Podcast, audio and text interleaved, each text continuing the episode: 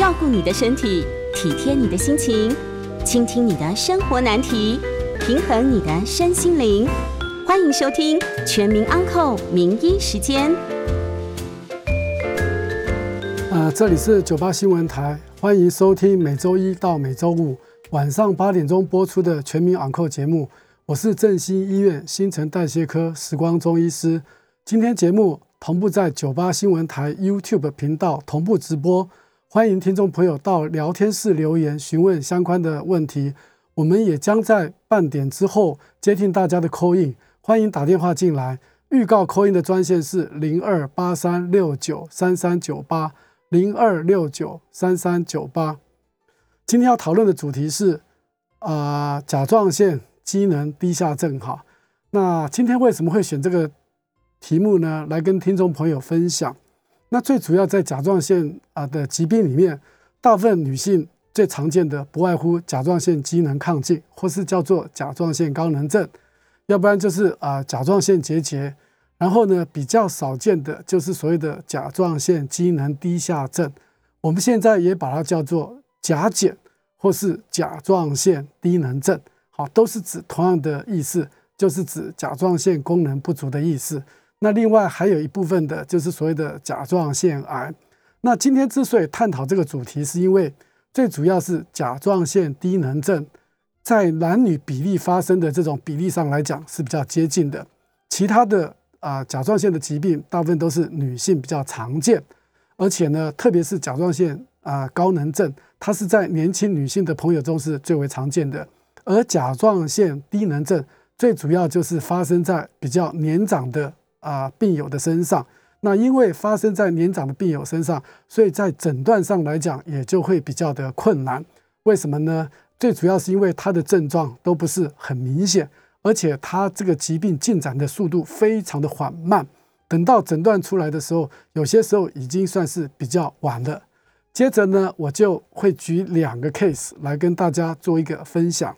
第一个 case 以目前医学上来讲，已经是非常非常的少见了。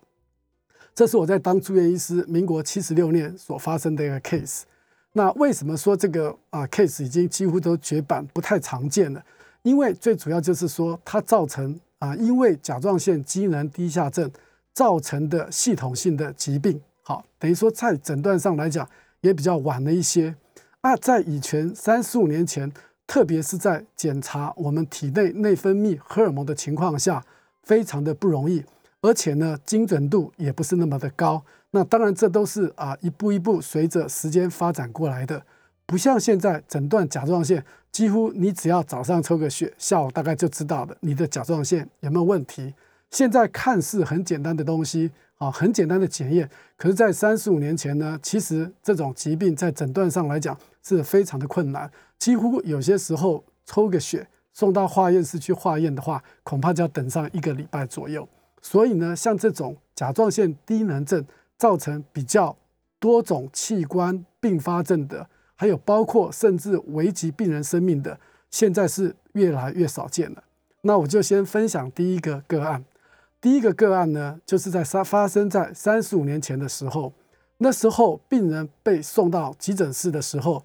最主要的主诉，哈，或是所谓的抱怨，就是喘，非常喘，已经喘了大概前前后后有两个礼拜的时间。那病人他也不太想到啊医院来看病，因为觉得自己非常的健康，应该没有什么大病才对。所以呢，他就这样子喘，喘了两个礼拜之后，终于受不了了，家属就直接把他送到急诊室来。在急诊室的检查里面，发现病人除了喘之外，而且有。啊，下肢水肿的一个情况，然后呢，又有这个热膜积水，合并有这种所谓心脏衰竭的一个现象。那当时在急诊室啊，抽血也做了一些检查，那时候病人有一个贫血的现象，这时候他的血红素大概在八左右，我们正常人的血红素大概要在十二以上，好，那他大概只有八左右。然后临床上所看到的又是有一个呃急性呼吸衰竭的现象。X 光照起来的话，两边肋膜都有一个很严重的一个积水，然后心脏肿大，下肢水肿，然后就以这个呃肋膜啊严重积水的一个情况下，收治到胸腔科好去做治疗跟诊断。那胸腔科经过了几天的检查之后，发现这个病人的热膜的积水哈，它的主要的来源并不是来自于肺部，好，可能是来自于心脏，好，因为也有心脏衰竭的现象。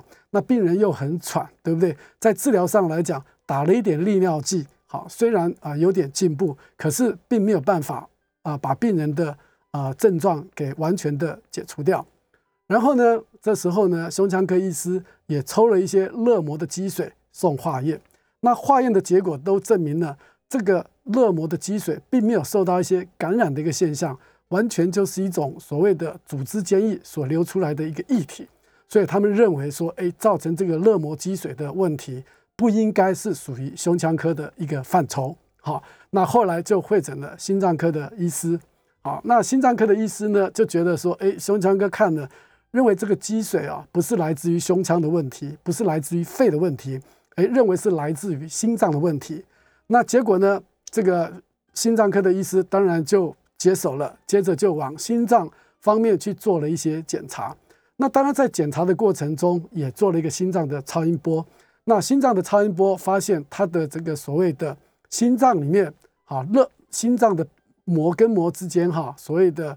这种空间啊，也有积水的一个情况。那在这种情况来讲，算是比较相当危急的。如果说当病人血压下降，甚至发生接近休克的时候，这时候胸腔科的医生可能要立即去把心包膜里面的积液给抽出来。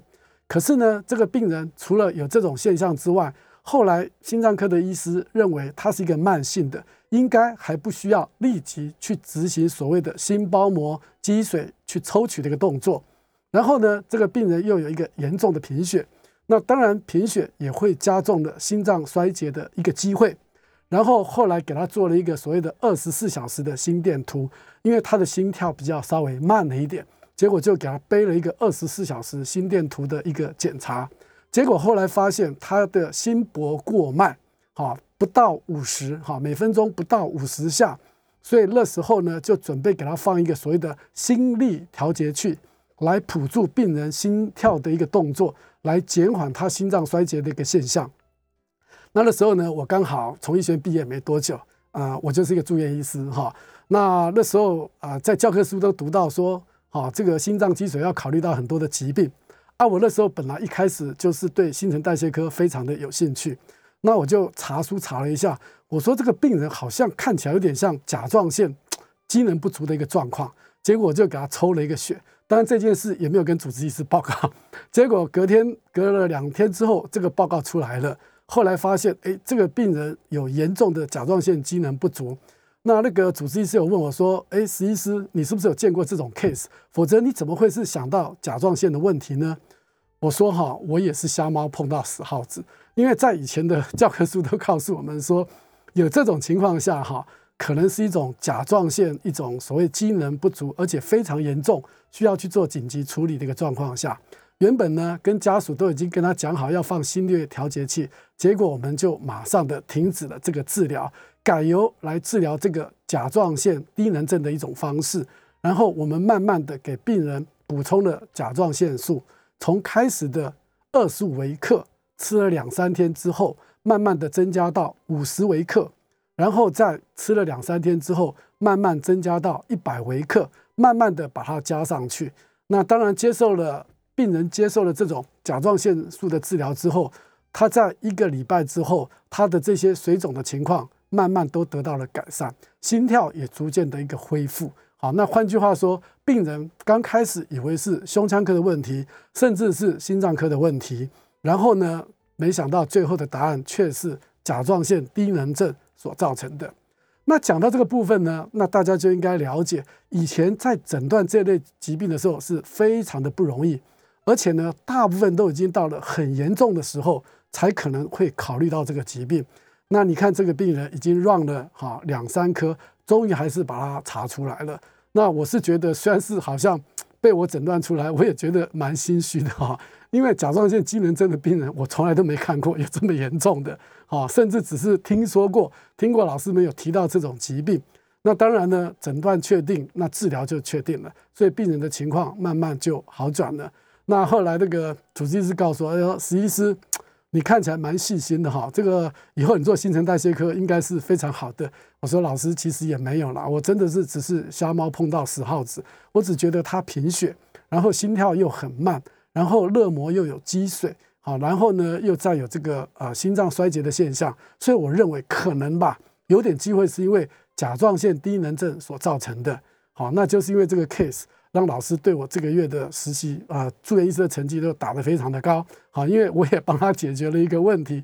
如果说是把这个病人放上心率调节器的话，可能还是没有办法解决他的问题，也没有办法来终止他心脏衰竭的一个情况。好，所以说像这种病人在临床上来讲，现在几乎已经都看不到了，因为很少的病人才能够把这个甲状腺机能不足哈，慢慢的。啊，拖到这么久，拖到他热膜的积水，甚至严重的贫血，心跳都已经缓慢了，甚至在造成这个所谓心脏衰竭的一个症状。好，所以说已经是非常非常少见了。大概我行医三十年下来的话，大概也就这么只碰到这么一个严重的一个病例。那像这种这么严重的病例，大家只要碰到一次之后，大概都是永生难忘的哈。那像现在呢？随着检验技术的一个进步，好，在诊断甲状腺疾病来讲，就是非常的方便。就如我在前面所说的，只要抽个血，大概下午就可以知道了这个答案。所以呢，非常的方便。那当初发明这个监测这种所谓的 RIA 的方式，好，来检测这个荷尔蒙的话，这位啊，这位发明人，这位用这种啊工具。来诊断的这位大师级的前辈们，他也因此而获得了诺贝尔奖。也因为它提供了这种 RA 的技术，使得在内分泌疾病来讲，得到一个非常显著跟长足的一个进步。好，那换句话说，这种在我们体内非常极为量的荷尔蒙的情况下，可是它造成全身的影响，却是啊从头到脚都有可能发生的，甚至也会危及性命。也就是因为这个 RA 的方法，慢慢的。啊，被使用广泛开来，所以诊断的这种时效性就越来越少。可是呢，这种所谓的利用呃放射性的这种诊断的方式，那因为有辐射嘛，所以呢，在诊断上来讲，对一些操作的技术人员来讲也是非常的恐慌。那当然，在随着时代的进步，那现在来讲的话，又进步到用所谓的一种所谓的 ELISA 的方式来诊断这些的病人，那诊断的啊更准确，而且速率会更快。所以呢。像这种个案，现在真的要碰到，已经不太会碰到了。特别是一些年轻的啊住院医师们，要看到这种个案，真的已经是非常非常少了哈。这是我第一个当医师所碰到的一个甲状腺低能症，而且表现非常严重的 case。所以时至三十几年，我到现在为止对这个个案仍然是永难忘怀啊。而且呢，经常都会跟病人讲说，你应该是不会走到这一步，因为你很早就被诊断出来了，很早就开始接受治疗。所以呢，像我们这位病人，我所报告的这个病例，基本上来讲，现在已经不太可能啊拖拖拖拖到这种程度了。这个也是我们医学一个医学进步的一个大要进。我想这个个案应该也会给听众朋友留下一个很深刻的印象。那从此之后，只要有热波积水。或是有心脏衰竭的病人，心脏科的医师或是胸腔科的医师，大概就会把检测甲状腺的一个功能的检测变成一种所谓的常规检查。好，那就不要去让病人走到这么晚才被诊断出来。好，我想啊，第一个 case 我就报告到这个地方，接着我会报告第二个 case 来作为跟大家的一起的一个分享。欢迎回到九八新闻台全民昂扣节目。我是振兴医院新陈代谢科时光周医师。接着，我们就来分享第二个 case。第二个 case 也是一位男性，他是一个老伯伯，是一个七十岁一个退役的一个老伯伯啊，也是农民。好，那这个 case 啊，我能够碰到他，也算是一种机缘。那时候呢，我在当主治医师的时候，我有一位年轻、非常呃非常年轻的一个糖尿病的病人，他是第一型糖尿病的病人。好。然后呢，他因为第一型糖尿病病人有一个所谓的重大伤病卡，结果呢，他就呃被被被分配到一个所谓的安养中心去照顾一些呃老年人，哈，就是我们现在所谓的类似呃疗养院的这种机构啊，或是护理之家啊这些的机构啊，来照顾一些老年人，来做一些类似有点半自工一个服务社会的一个病人。这个病人呢，只有三十几岁，他的心非常的好，也非常的仔细。有一次呢，他来看门诊的时候，他就告诉我，石医师，我在照顾的北北里面哈，有一个北北，我觉得他好奇怪啊。那我就问他怎么样的奇怪呢？他说他以前呢，感觉上还蛮好的，好，那跟家人相处的也还不错。可是最近呢，他也不知道怎么搞的，慢慢的就是说啊，晚上要叫他起来吃饭的时候，他也不太想出来起来吃饭啊，整天也不觉得饿，也没有吃什么东西，然后呢，也不太喜欢跟人家讲话，一个人呢就啊静静的待在那个地方，你叫他一下，他才动一下，你不叫他，他就不动。然后呢，他因为没有吃东西，可是很奇怪，他好像越来越胖。然后这个脸部还有脚部好像也是越来越有水肿的一个情况，那我就问这位啊病人，哈，我说我就问这位志工了，哈，啊，我说他有没有糖尿病啊？类似，他说没有诶，可是北北就觉得怪怪的，哈，那也说不出来的怪，反正就是什么事都没有兴趣，然后也不太愿意跟他讲话。以前北北他去发饭给这位北北吃的时候呢。北北在跟他打招呼，可是慢慢这个北北好像越来越脱离社会，一个人一个人就躲在那个地方就不出来了。然后他就问我说：“这个北北是不是有忧郁症啊？”我说：“忧郁症啊。”我说：“不晓得。”哎，我说：“你虽然讲得很清楚，可是我觉得这样子好不好？改天你有空的时候，你把这个北北带来给我看一下，好不好？我这么说，看看到底是什么问题嘛。那你既然提出来了，你觉得这个北北也怪怪的，那我们总是希望你把这个北北带过来，我们大家看看。”我们透过医疗有没有给他一些帮忙，或是看看他得到了一些什么样的疾病？结果呢？当然，这位啊小朋友三十几岁的这位年轻人就把这个北北带到诊间来看我。那看我的时候，这个北北基本上来讲根本就不太甩我。我跟他讲话的时候，我们看病人都是要注视，眼睛都是要注视病人。结果这北北是头甩一边，就是这样子，也不太理我。啊，我这样跟他讲话的时候，他也不太理我，他眼睛也不太正眼的看我。然后我就问他，我说：“北北，我在讲话，你没听到？”他就点个头，嗯，好像还有一点点，呃，说不上来，也也不能说不耐烦嘛，也不能说不高兴嘛，就是感觉上很冷漠的那种，感觉上是蛮像忧郁症的这种情况。那我就再次问他，我说：“北北，你有没有哪里不舒服啊？”他说：“很好啊，我觉得我也没病啊，只是这个年轻人他觉得我可能有病吧，就把我带来看你啊。好，我也没有糖尿病，我也没高血压，啊，也都很好。”可是我我就跟这位北北说，北北，你没有发现你的脚有肿啊？他说，对啊，我这脚肿啊，已经肿好几个月了。可是我说，怎么最近才被注意呢？他说，我也不知道啊。好，我这个脚就是已经肿好几个月了，对不对？我说，那你也不来看医生？他说，北北，他说，我说你为什么不来看？他说，我觉得我很好，为什么要来看医生呢？换句话说，他今天也不是要来看我的，是有点半强迫的把他推过来看。那当然，因为他的重点关键就是说。有水肿的现象，那我就蹲下去压了他一下水肿。他这种水肿呢，不像这种所谓的压线式的水肿，而是属于一种粘液性的水肿。压下去它不会弹下去，你一松手的时候，它很快就放弹回来了。所以跟一般这种所谓的水肿是不太一样的。那我就跟他讲，我说，哎，我就跟这个志工三十岁的年轻志工，也是我的病人，我就跟他讲，我说，哎，这个北北可能甲状腺说不定有点问题，因为他的行为啊有点退缩，当然有可能是忧郁症。那因为我不是精神科的医师，我没有办法说他到底有没有忧郁症。可是我的确可以透过抽血来把这种甲状腺机能不足的状况给排除掉。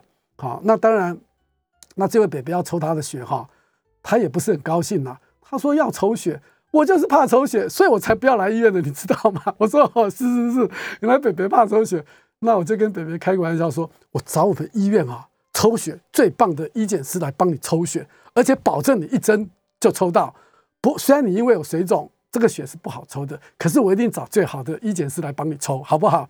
北北说好啊，可是我吃过饭了耶，我我我不一定要，我我我是不是下次才来抽？我说不用不用，我说抽甲状腺有一个好处就是说饭后也能够抽抽血，不一定要吃东西，不一定要空腹才能够抽啦。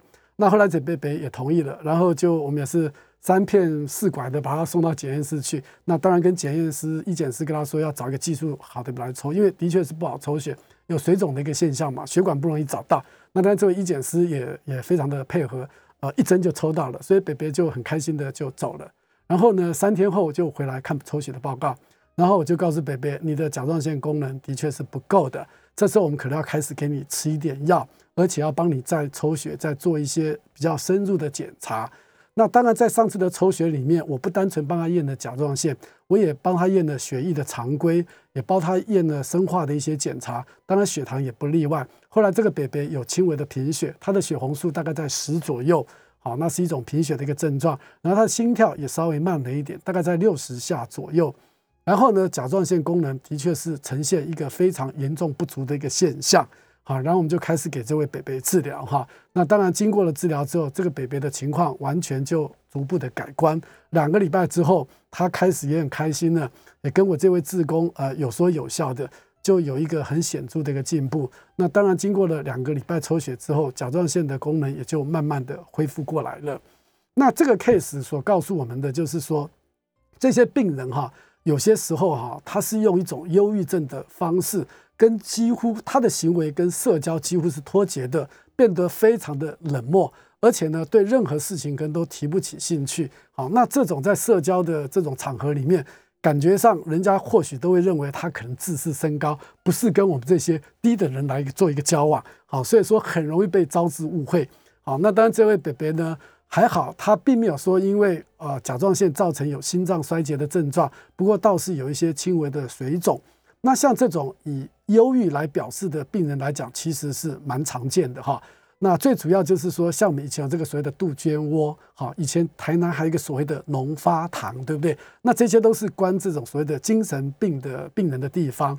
那因为以前呢，检测这种甲状腺功能不是很发达，而且呢也不是很准，哈，所以呢很多的这种病人，他可能就被当成忧郁症，把他就关到这个所谓的龙发堂里面去了。好，那当然，龙发堂，我们这个地方不是要讨论龙发堂哈，只是说可能有一些病人会这样子，因为临床上的表现，再加上医学上的没有那么的一个长足进步，所以就可能被关到龙发堂去，甚至把它当成忧郁症来处理。我相信这种在几十年前的医疗，这类的病人应该不在少数。那相反的，甲状腺亢进的病人呢，可能也会把它当成躁郁症，把它收住在呃精神疗养院上。好，那现在还好，这种个案已经也都越来越少了。换句话说，只要你被精神科医师怀疑你可能有躁症或是忧郁症的时候，精神科的医师几乎也都会常规性的来检查一个甲状腺的一个功能。好，那换句话说，现在甲状腺低下症的病人来讲，呃，也越来越少了。要像看到一些比较像第一个个案这么严重的病例，大概已经几乎都是绝版了。当然，我们不希望这个病人出现这种。这种这么多重的一个并发症，那早期诊断跟早期治疗来讲，是我们医师的一个责任。那我们也希望透过一些正确医医医学的医学知识的一个传递，好，能够把这种甲状腺低下症的这种病人，能够早期的把它发掘出来，给他早期的给找出来，早期做一个积极上的治疗，这样子对病人的生活各方面、社交还有他的生命上来讲，都会得到一个非常显著的一个改善。那第三个还有一点点要跟小小跟大家提醒的，就是说甲状腺机能不足的话，特别是在新生儿，新生儿现在都有做这种甲状腺机能低下症的一个筛检。如果说不早期把这种小朋友给筛检出来的话，延迟了他的治疗之后，他可能就会造成呃脑部永久性的一个伤害，可能会造成所谓的呆小症的一个情况，以后可能也长不高，智力也会出现一些问题哈。所以说这种甲状腺啊低下症的，越是年纪越轻或是越小的朋友的话，他所受到的影响跟危害也是越大的哈。那我想呢，第二个。单元我们就进行到这个地方，我们就先休息一下。广告过后要接接受大家的 call in 的电话，欢迎询问有关新陈代谢科相关的问题，我将竭力的为大家来做解答。call in 的专线是零二八三六九三三九八零二六九三零二八三六九三三九八。欢迎回到九八新闻台全民昂扣节目，我是振兴医院新陈代谢科时光中医师。接下来我们开始接听朋友呃的 call in 电话，我们的 call in 专线是零二八三六九三三九八零二六九零二八三六九三三九八。呃，林先生你好，请说。好哈，我有以下几个问题想请教您哈。那个我们知道说这个甲状腺，它如果功能出现异常，不管你是亢进或者是低下，有可能会造成这个粘液性水肿哈。那我要请教的问题是说，这粘液性水肿是只有亢进才会，还是低功能才会，还是只要你亢进跟低功能其中一个你有，就有可能会有粘液性水肿哦？OK，好。第二个问题是说，这个粘液性水肿它会造成这个甲状腺所引起的突眼症哈。那在眼睛一旦被这些黏液聚集推出我们的眼眶之后，如果你甲状腺功能控制好，这个眼睛它会不会自己回到？原本的位置，还是要请眼科医师来介入，用手术的方法来协助。然后第三个问题是说，哈，您有提到这个呆小症的问题，我是想请教，就是说，如果母体自己就有甲状腺低功能的问题，那他的孩子会不会更有可能有这个呆小症的机会？需要特别的注意。他如果服用提高甲状腺的药物，会不会对这孩子造成任何的影响？上请教，谢谢，我在经常收听，谢谢。OK，好，林先生问的三个问题都非常的专业哈。那不管是甲状腺功能亢进或是低下，都有所谓的粘液性水肿。可是它的粘液性水肿是有点不太一样的。甲状腺亢进，我们叫做胫前胫前胫就是骨头啊，小腿前面这个有一个叫做胫骨啊，我们叫做胫前水肿。换句话说，它的粘液性的水肿大部分都是集中在小腿的部分。好，这个眼睛当然也是会有一些没有错哈，比较容易积聚在小腿的部分。那如果说是甲状腺低下症的话，好，这种呃病人他也是有一个粘液性的水肿，好，他也是啊会均匀分布在身体各种可能不同的地方。当然，小腿也是很常见的一个部位，所以两种都叫做。所谓的颈前水肿，可是事实上来讲，它的定义是不太一样的哈，还是有点差别。可是呢，它都是一种属于一个自体免疫所造成的一个状况，都会有所谓的粘液性水肿的一个情况出现。那经过治疗之后，不管是亢进或是低下，它的粘液性的水肿是可以得到改善的哈。那第二个问题就是说突眼症的问题，好，那如果说呃既然有突眼的话，这个以后会不会恢复哈？说实在的哈，以后要恢复的机会啊，并不算太大哈。那一开始，如果说假设你的一个变化的话哈，一开始啊就突眼了，而且很厉害的话，基本上要恢复到正常，其实是不太容易的。为什么？因为它在突眼的啊形成粘性水肿的过程中，它会很均匀的这个给你形成。啊，所以说刚开始没有治疗的时候，哎，你会觉得病人的眼睛很大，就像牛的。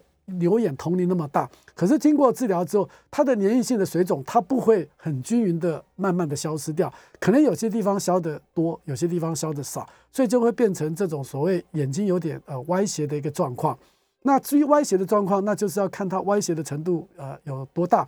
有一些有些病人他是比较轻微，他只歪一点点，甚至一般人都看不到啊，除非是我们这些比较资深的一些新陈代谢科的医生，大概比较容易看得到。那碰到这种病人，我们大概也不会去提他，直接跟他讲说：，哎，你眼睛看起来还不错，还蛮对称的，还蛮漂亮的，应该没有问题。那特别比较凸眼的比较厉害，或是歪斜的比较厉害的，对不对？那就有一个，就有一个。啊，要考虑到矫正的问题。那基本上来讲，目前有一些眼科医师哈，他也是专门对这部分是很有兴趣的，而且希望能够做一些矫正的一个动作。那当然，在治疗上来讲，急性期眼科医师大概不会帮你做。那其实他做的手术叫做所谓的减压治疗，简单的讲就是把里面的粘液性的水肿尽量的把你。啊，抽出来一些。那至于呃，你的这个凸眼的对称跟不对称能不能恢复的话，这个就有点运运气问题所在了。而且这个也要看眼科医师的一个经验啊，来作为最后的一个判断。不过呢，也告诉听众朋友，其实这个只是纯粹外观上的问题，跟你眼睛视力还有你的整个功能上来讲的话，基本上来讲是没有太大的一个影响啊。这是您的第二个问题。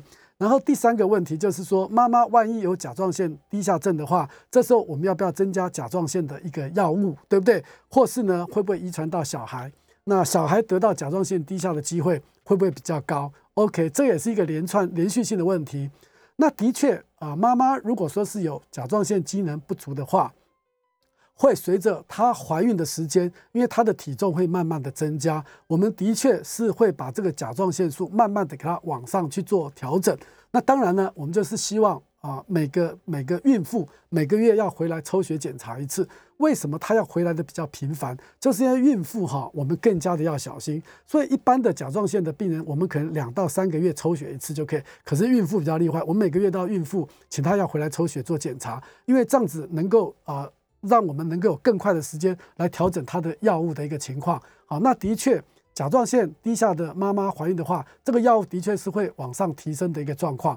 然后至于啊，说会不会到遗传到小孩子的部分，对不对？其实哈，也不用太过于担心。几乎所有的疾病都有可能会遗传，包括我们所知道的糖尿病、高血压、胆固醇啊，甚至一些乳癌、哈恶性肿瘤等等，基本上任何的疾病都有可能会遗传，只是说它的机会高或是低而已。不过还好，甲状腺低下症的病人遗传的机会低很多啊，相对的低很多。那至于小孩子会不会得到一个所谓的甲状腺低下症，其实不会的。为什么？因为他在新生儿一出生在筛检的时候，对不对？他就已经做了一个做逐步的一个血液的一个检查，所以呢。新生儿来讲，目前发生甲状腺低下症的机会也非常非常的低，就算发生的话也没有关系，好，都是有可以补救的一个方法。那当然最重要就是说，我们要早期诊断、早期治疗，这个才是最重要的哈。好，那郭小姐，郭小姐，请说。石医生你好，我请问一下哈，我们一个小朋友哈，本来身体很健康的，结果他去做健身房做运动哈，结果他就。听人家说介绍练练肌肉啊，要吃蛋白粉，高剂量的蛋白粉。结果吃了之后啊，不晓得肾脏有没有受损啊？他就变成痛风，严重的痛风。对。那不知道这样子的话要怎么？经常会痛风，不知道这样子的话要怎么去改善？OK，好，基本上来讲，练肌肉是一个好事情，可是不要过度了。我所谓的过度，就是说，或许，诶，你认为练肌肉应该要吃一些比较高蛋白的东西来补充你的热能呐，哈。那如果说是年轻人来讲的话，他的肾功能很好的话，比较不会有问题。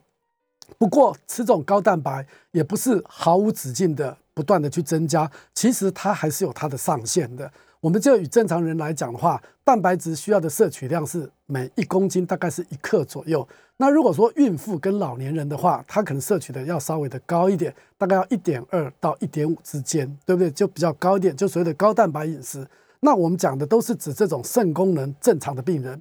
那如果说是肾功能有问题的病人来讲的话，特别是像我们一些啊糖尿病的病人，有很多的尿蛋白啦，肾功能已经都出现了一些问题的时候，这时候高蛋白的饮食对这类的病人就比较不适合了。所以说，当你肾脏有问题的时候，你的蛋白的摄取量是要下降的，是要降到零点六到零点八之间的。好，所以说你的蛋白质的摄取反而是要减少的，而不是增加。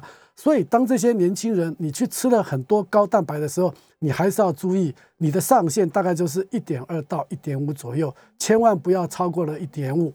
那或许还有一种讲法说，哎，我吃的不是蛋白质啊，我吃的是氨基酸呐，对不对？我吃的是好东西啊，跟你一般所讲的蛋白质不太一样啊。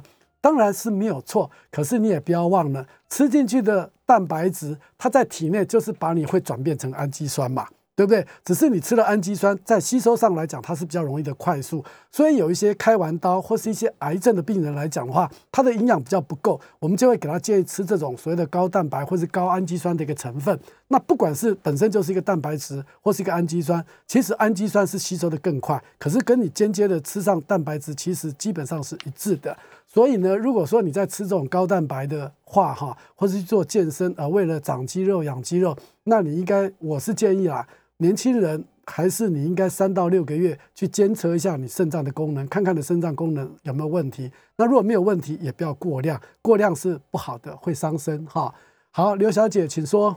呃，史大夫你好，呃，我有一个小呃呃新陈代谢糖尿病的问题问史大夫，就是说我糖尿病二十五年了哈，那个呃糖尿病的阻抗会比较大，然后现在跟改成打。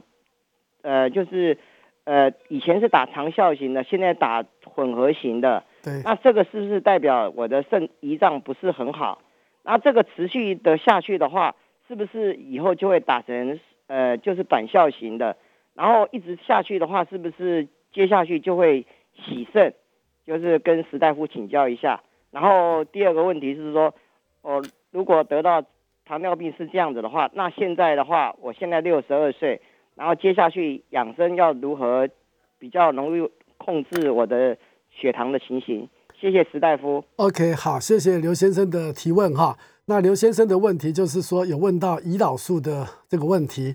那基本上来讲，胰岛素分为呃有六大类，有超短效胰岛素、短效胰岛素、中效胰岛素、长效胰岛素。超长效胰岛素还有混合型胰岛素，所以胰岛素就有六大类。那如果说是一般来讲，这时候我们要选择哪一种胰岛素，或是作为哪一种胰岛素要长期的来治疗糖尿病的病人，第一个我们一定要检查病人胰脏的功能。如果说病人胰脏的功能还不错的话，这时候呢，他可能可以改成一天打两次的这种胰岛素，哈，或是甚至以后可以换成吃药，哈。那这种就是属于胰脏功能比较好的。那如果说胰脏功能比较不好的，或是他又是老年人，对不对？那这时候我们基于生理上的一个需求，这时候我们就可能会给他打上四次的胰岛素，三餐前打短效或是超短效的胰岛素，睡觉前打一个长效或是超长效的胰岛素，这个就是一天打四次。好，那这个当然就是指这种胰脏功能非常非常不好的病人。那如果说是血糖长期不好好的控制，你的胰脏功能就会慢慢的退化。当然，退化到最后，胰脏完全不分泌胰岛素的时候，你可能就是要长期的打胰岛素了。那只要能够把血糖控制好，其实胰岛素只是一种方法，也是一种手段。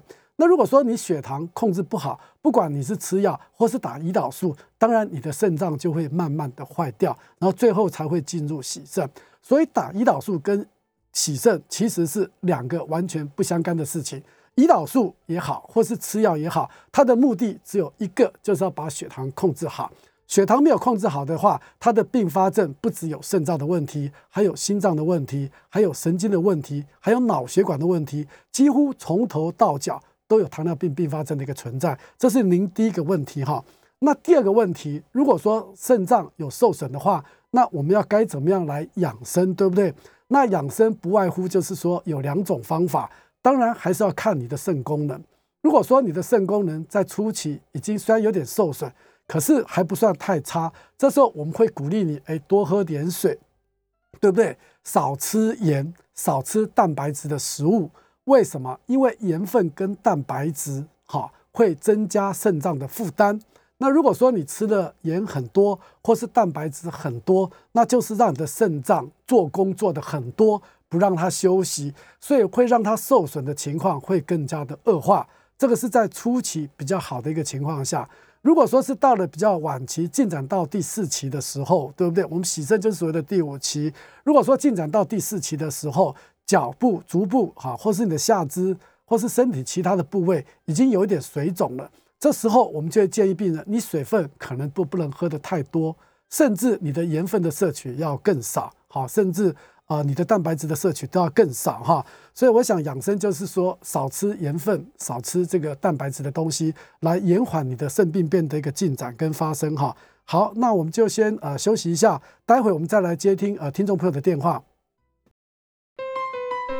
欢迎回到九八新闻台全民安扣节目，我是振兴医院新陈代谢科时光中医师，接下来继续接受观众的 call in，call in 的电话是零二八三六九。三三九八零二六九三三，呃，对不起，零二八三六九三三九八零二八三六九三三九八，目前没有哈。OK，好，那我们就在继续呃谈论一下刚刚所提到的呃三种呃情况。第一个就是说呃比较严重的甲状腺低下啊，就是说造成全身呃器官的一个影响啊，基本上来讲的话，这个是非常非常少见的。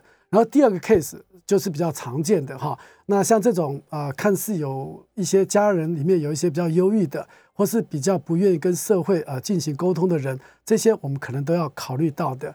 然后第三个呢，就是所谓的小孩子的问题哈，那小孩子低下症的话，跟他的智力的发展啊是有关系的。还好我们就是说在几十年前呢。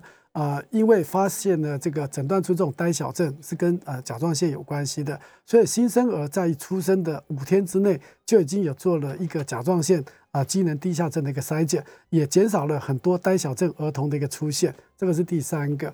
那 OK，好，现在陈小姐，陈小姐，请说。哎，石医师你好，我想请问一下哈，我今年六十一岁哦，然后我有高血压，那我吃那个 Unisia 优雅定，那吃了以后，那个血压哦，那个高的还是都是在一百四十左右，可是低的有时候降到六十六十八、六十九，那我不知道要怎么改善，然后我想请教一下医师。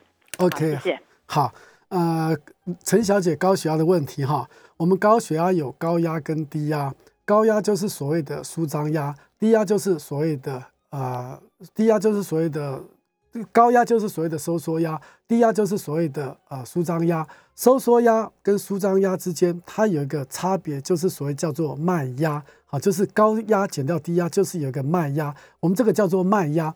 那现在对高血压的定义来讲的话，就是说血压正常是在。一百二八十以下，就是说收缩压不要超过一百二，舒张压不要超过八十，这个是正常的血压。那高血压的定义就是说，现在来讲，在六十五岁哈，六十五岁以下的高血压的定义是定在收缩压是一百四，舒张压是在九十，所以呢，一百二。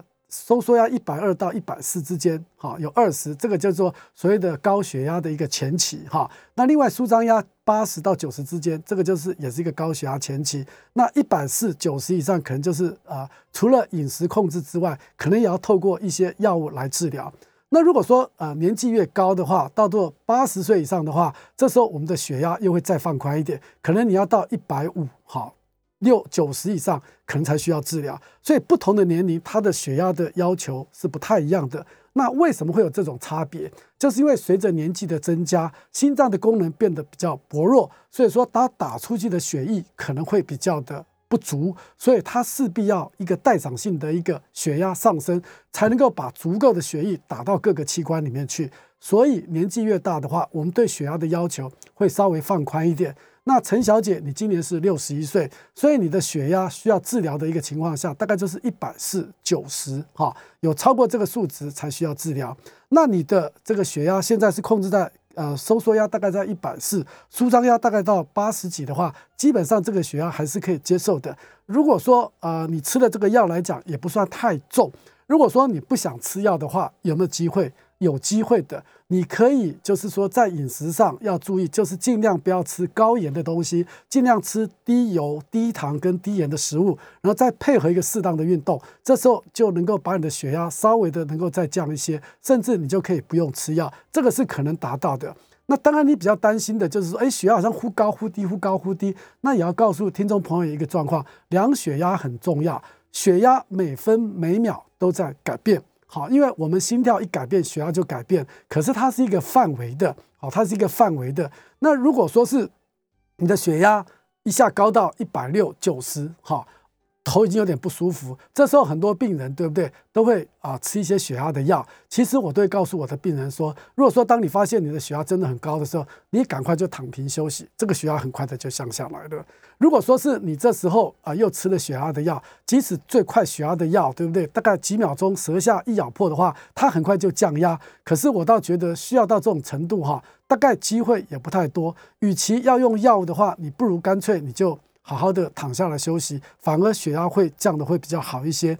那如果说是当你血压稍微的高，你现在赶快吃了一颗药进去，可是事实上来讲，药效要发挥的时间没有那么快，大概有二十分钟左右。那如果说你二十分钟左右之后，你的血压已经下降了，这时候你的药效刚好也发生了的话，那你的血压会降得更低，你就会头昏。好，类似这种情况下，所以血压在家平常一定就是要多量好才比较好。好，那至于中间我们刚刚有提到的脉压，脉压越高的话，就代表的血管是越硬化，越硬化。好，特别是年纪大的人，他的脉压差会比较高。好，那年纪轻的他会比较低一点。好，这个也是一个跟血管的弹力、跟血管的硬度、跟硬化的程度是有关系的。那总结来讲，我们要怎么样的啊保养这个血压？就是说量血压的时候，心情一定要很平稳。真正血压高的时候，然后要赶快的。呃，让自己要先休息来，让放松，然后呢，要按时的啊服药，饮食控制跟啊运动也是非常非常的重要。那如果说能够做到这层的话，你的药物可能应该可以逐步逐步的慢慢慢的减少，因为年龄越高的话，我们对血压的要求会稍微的放宽一点点。好，那我想呃陈小姐的问题我就回答到这边哈。那基于时间的关系哈，我们今天的节目哈就进行到这边。我是啊振兴医院新陈代谢科啊。